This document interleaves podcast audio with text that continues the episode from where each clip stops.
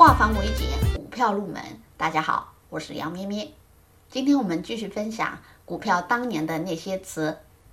王的女人，王的女人，在二零一五年救市期间，证金公司买了很多家上市公司股票。一五年八月三号，证金公司成了梅雁吉祥第一大股东。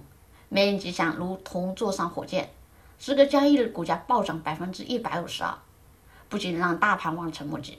让市场也堪称其为“王的女人”。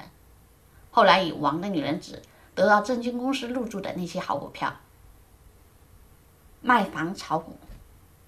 二零一四年十一月二十六号，国泰君安一位分析师说，上证指数可能还会出现百分之三十的上涨空间。